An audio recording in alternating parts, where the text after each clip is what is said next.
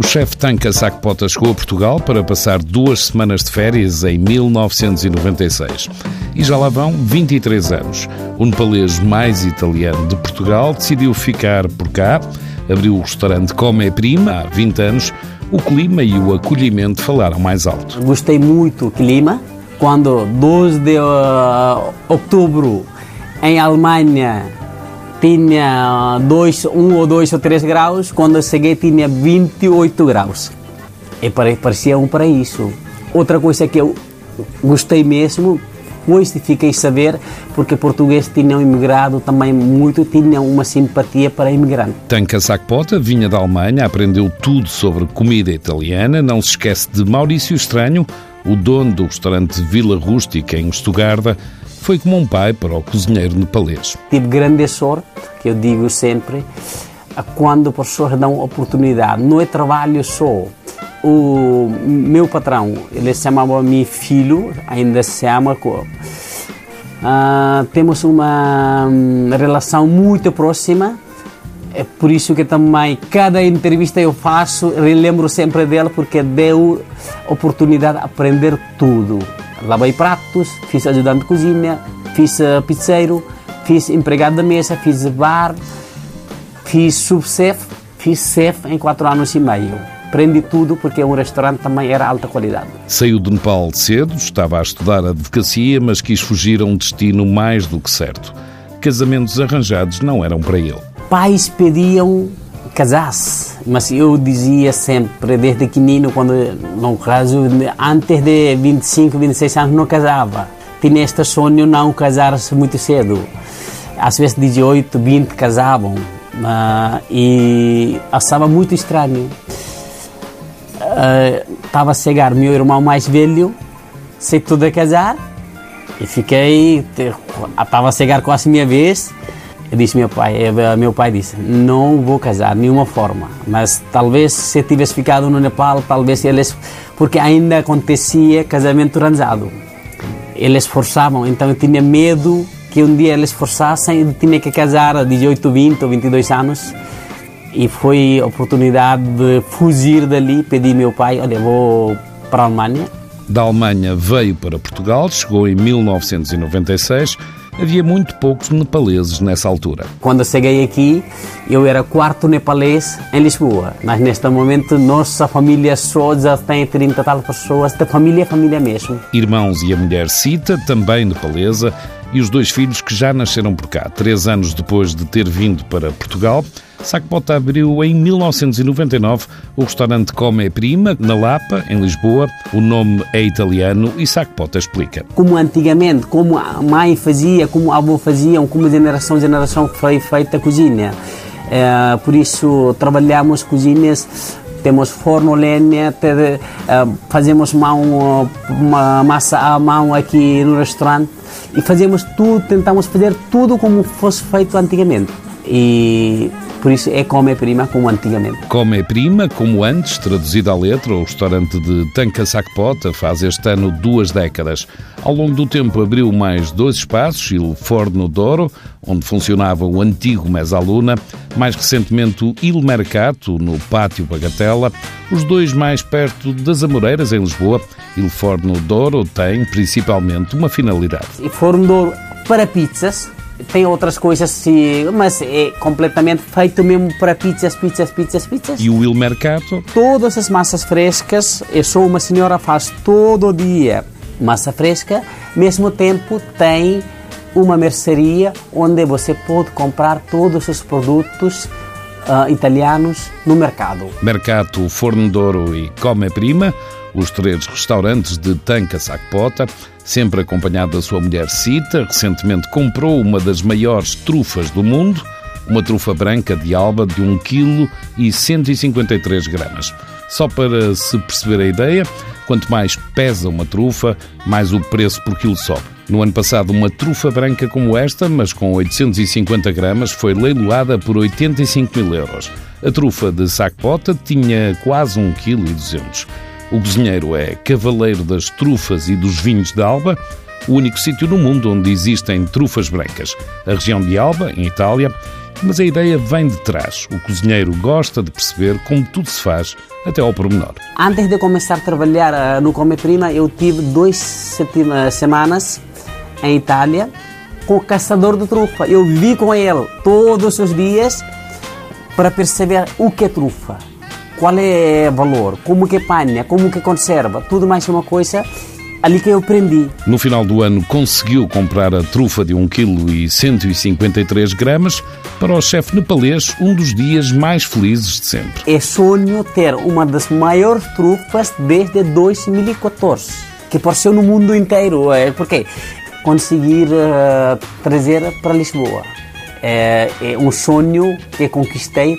Para mim, uh, para quem não percebe, talvez por que tanto? Mas para mim, para a minha vida profissional, foi uma, um dia mais feliz de sempre. Estou 26 anos desde 92, quando tive na minha mão, apresentei trupa para pessoas. Foi grande orgulho para mim. O orgulho é proporcional ao entusiasmo quando fala de trufas, um momento da gastronomia como se fosse um feitiço. Quando nós misturamos ovo e queijo, ou só ovo, e raspando com a trufa branca por cima, quem conhece é mágico. Porque se nós colocarmos um lado ovo, outro lado, outro prato trufa, não acontece nada. Tem dois sabores diferentes, se é como trufa sozinha, não, não tem nada. Mas quando nós misturamos por cima de ovo, então falamos mais básico, ovo estrelado, acontece mesmo uma magia. A época das trufas brancas terminou no final de 2018. Este ano haverá mais. A promessa de Tanca Sacpot é anual e vale a pena experimentar pelo menos uma vez na vida. O cozinheiro e dono do Come Prima fez amigos em Portugal, trouxe a família e sempre que pode ajuda aos conterrâneos. Sobre portugueses, fala de uma forma sentida, com convicção. Adoro, não estou a dizer por dizer, adoro mesmo, porque são como. Porque eu gosto de pessoas que trabalham fazem sacrifício para estar para, para contribuir qualquer coisa uh, povo ou país e trabalham imenso tenho um grande respeito e grande amizade com eles por isso que não consigo também sair deste país. Não consegue sair há 23 anos, à altura em que era o quarto nepalês a chegar a Portugal. Hoje, na família mais próxima, são mais de 30. Tanka Sakpota promete continuar a trazer a Itália para os pratos dos portugueses com simpatia e uns pozinhos de magia.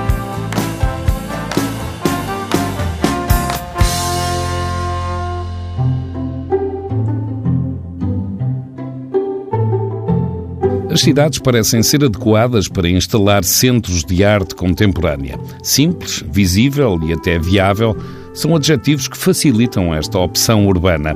Mas as coisas não são sempre assim. Na Vila de Frades, a 10 km da Vidigueira, a Quinta do Quetzal não produz só vinho. O Centro de Arte alberga exposições de artistas consagrados e emergentes e uma coleção propriedade de um casal de holandeses. Inha de Bruyne fez parte da administração do MoMA em Nova York. O marido Kess de Bruyne foi um empresário ligado à navegação e energia. Nos anos 70 compraram uma casa no Algarve e em 2000 a prenda da filha do casal foi uma vinha no Alentejo.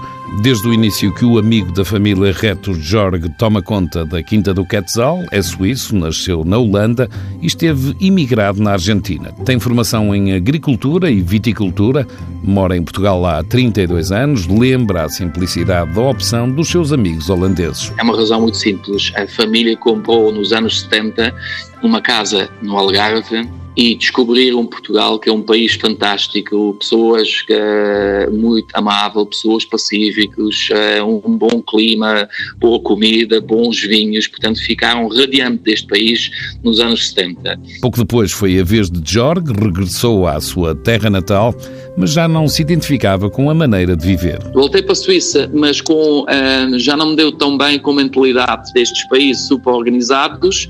Na Suíça já estava tudo organizado, muito, tudo perfeito, e tinha um amigo meu holandês cá em, em Portugal, veio visitar esse meu amigo e cá fiquei. Uh, comecei com ele uma empresa de consultoria, comecei uh, com importações e, Uh, casei com uma portuguesa, tenho duas filhas portuguesas, porque eu dia recebi um prémio aqui em, em Évora, um prémio na área dos vinhos, e o homem que fez o discurso disse: uh, é um prémio para um alentejano com sotaque estrangeiro. O sotaque ficou, o Reto Jorge convenceu a família holandesa a investir na vinha e não só, a Quinta do Quetzal começou por ser um presente. Uma das filhas casou-se e o pai uma vez perguntou que ele precisava uma prenda especial para a filha. Uh, ele deu-me sugestões, tipo... Uh, Vista Alegre, Costa Atlantis, e homem diz assim, para isto, hoje em dia jovens já não comem em casa, não, não querem uma coisa diferente. E no dia seguinte eu passei aqui no, no, no, em Videgueira e vi essa propriedade e telefonei ele e disse a ele, olha, tem uma coisa muito especial para ti, uh, é uma vinha para a tua filha, é uma coisa que fica para esta vida. Ele achou tão, ele achou tão, tão excelente essa ideia, mandou-me comprar a propriedade uh, e foi prenda de casamento à filha. Além das vinhas e dos vinhos, veio o Centro de Arte Contemporânea. António Moreira é responsável pelo centro e pela comunicação. A ideia foi alterar a forma como se olha para as peças de arte. De uma forma geral, nós associamos o, o Centro de Arte Contemporânea com, com a cidade e, enfim, com todo o estilo de vida e sofisticação que podemos entrar, encontrar nas cidades, mas realmente a, a, a, intenção aqui é precisamente dar uma outra respiração, uma outra, um outro ritmo, para que de alguma forma as pessoas possam apreciar de uma forma diferente, enfim, a, a proposta artística, a narrativa artística que lhes é apresentada. A paisagem é um pouco diferente do habitual, as colinas tornam a Quinta do Quetzal distinta, um ondular que se pode ver do restaurante, o mesmo edifício do Centro de Arte. Uma imensa varanda sobre a vinha, comida da região, mas com um toque um pouco mais moderno. O projeto tem uma raiz muito profunda no Alentejo, enfim, é um projeto que, que, que tenta inspirar-se na tradição uh, e na cultura e na história que, da Vidigueira e desta região. Temos sopa de educação, temos ravioli de perdiz, uh, quer dizer, há, há todo um conjunto de referências da qual os nossos chefes Pedro Mendes e João Morato partem mas pronto, tentam de alguma forma criar aí um, uma diferença relativamente àquilo que, que, é a tradição. António Moreira, que dirige o Centro de Arte e Comunicação da Quinta do Quetzal, além do restaurante e das peças artísticas, Convém não esquecer a raiz de todo o projeto. O vinho ganhou uma adega em 2006. O diretor-geral Reto Jorge não quis uma adega qualquer. Essa adega tem uma arquitetura muito, muito eh, específica, muito moderno, dentro de um alentejo muito tradicional e não só de ponto de vista, mas também de parte técnica, porque a adega funciona com gravidade. Ou seja, é, é, nós podemos dizer que nós, sem bombagens, fazemos vinhos de uma forma muito suave, de uma forma muito diferente que outros produtores, para conseguir e tentar tirar todo o potencial da uva para fazer os melhores vinhos. Os vinhos são marca Quetzal e Guadalupe, tintos, brancos e espumante. 200 mil garrafas por ano, também produzem azeite. O edifício do Centro de Arte, restaurante e loja mal se vê da estrada, quem vem de Vila de Frades. À entrada da quinta, a estrada é de terra, porque é assim que deve ser. Os últimos 100 metros estão em terra batida de propósito. Nós mostramos Alentejo e uma propriedade alentejano não é uma autoestrada com dois vias e sinalização, não. As pessoas, quando estão conosco, estão embraçados com a natureza, com a simplicidade e a perfeição do Alentejo. Reto Jorge, o diretor-geral da Quinta do Quetzal, um apaixonado pela região há muitos anos por Portugal. Um país com muito espaço, com pessoas simpáticas, com uma, um clima ótimo, um país onde uma pessoa uh, tem o seu espaço, uma, uma, um país onde uma pessoa pode viver bem, um, eh, um país que tem eu costumo dizer, é um luxo para poder viver cá neste país. Obviamente que eu sei, há, eh, há pessoas que têm muitas dificuldades neste país, são as dificuldades financeiras, mas fora disto, é, acho que é um, um país único na Europa. Por vezes é pelos olhos dos estrangeiros que escolhem viver em Portugal que se encontra o orgulho. A Quinta do Quetzal foi a junção de vontades de holandeses, suíços e portugueses, claro, Fica num alentejo mais profundo, a dois passos da Vidigueira, uma série de colinas e vinhas que ondulam numa paisagem onde a vista se perde.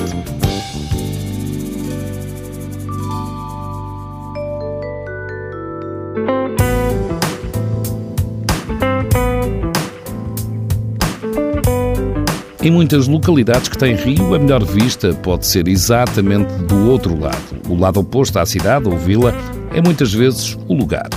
Em Alcácer do Sal, o panorama da margem esquerda do Rio Sado é um desses casos, e o restaurante Porto Santana, junto ao rio, antiga tasca do Baldante e do Gino, hoje um restaurante com todos os pergaminhos. Dália e Fernando Sorumanho tomaram conta do espaço em 2004 15 anos a promover a gastronomia do Alentejo, já com cheirinho a costa.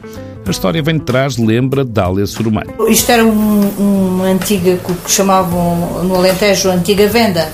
Vendia-se tudo, não é? E o senhor que comprou o edifício a seguir fez o restaurante, chama-se Jesuíno Gino. E ele deu o seu próprio nome ao, ao, restaurante. Da tasca do Gino, que ainda aparece em sobrenome, ficou Porto Santana. Tem a ver com o lugar, Fernando e Dália estavam na banca, mas a ideia foi crescendo. Eu nunca pensei uh, em abrir um restaurante, está a ver? Mas muitas vezes pensava, quando ia a um restaurante, se eu abrisse um restaurante, se eu tivesse um restaurante, eu fazia isto assim, assim, assim, assim. Portanto, lá no fundo eu tinha uma ideia pré-concebida do que iria fazer se tivesse uma coisa destas.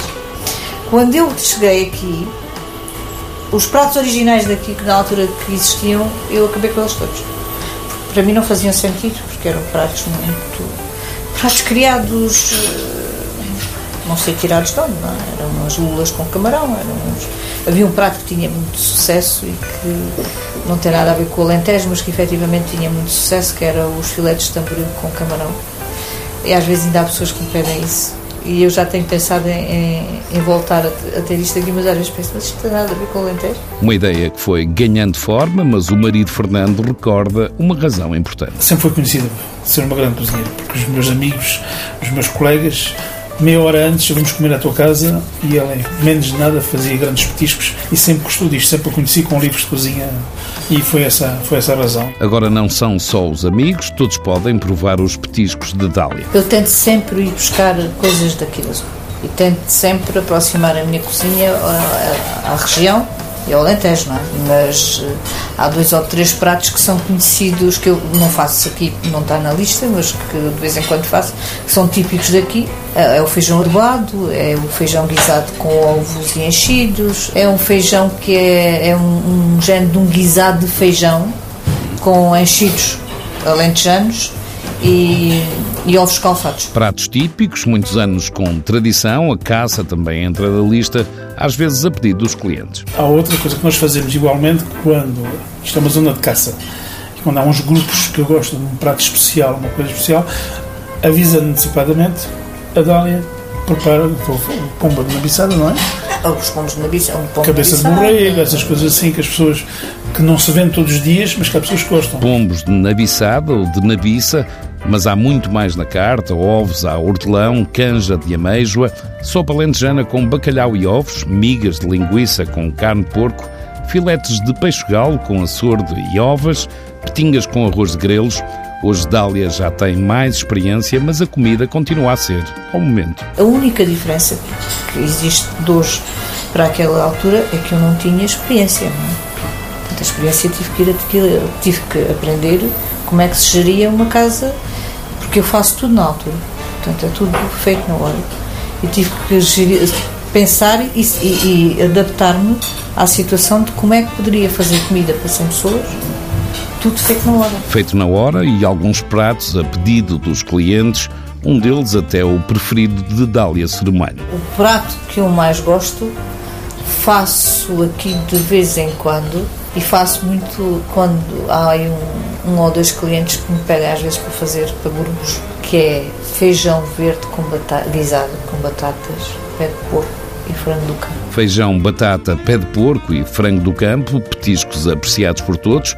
A maior parte dos clientes vem de fora, como uma família que vem do norte Um dia quis pôr na mesa um vinho do Porto, mas o cliente não quis e Fernando Serumanho só soube a razão depois. Eu sempre vivi no estrangeiro, trabalhei na banca, mas na banca no, no estrangeiro. E, e os senhores vinham aqui regularmente, até que o, ancião, não é? como é que se diz? O, É o senhor Meiro. Saiu da mesa e olhou para uma garrafa com um vinho do Porto e eu quis oferecer uma coisa melhor. porque não, não, és vinho do Porto, não. O cliente ia algumas vezes ao restaurante, chamava-se Symington, a garrafa de vinho era feita pela sua própria empresa, já devia estar um pouco cansado dos seus vinhos. Os clientes são habitualmente fora, alguns habituais. Nós não temos muita clientela, Temos também, temos os habituados aqui, mas não, não muita. há uma população que adira muito a restaurante. Uns fiéis, que, que vêm aqui. É, as pessoas saem da autostrada, que vêm aqui já conhecem o restaurante. Mas tem essencialmente pessoas que vêm fora. De fora ou de Alcácer do Sal, quem passa no Porto Santana não esquece os pratos e petiscos. Dália e Fernando Serumanho são uma dupla de sucesso na região. Um restaurante numa casa térrea continua a manter uma espécie de espaço de café à entrada, a seguir uma sala de jantar com vista para Alcácer, pelo meio rio, o restaurante Porto Santana na margem esquerda do Sado.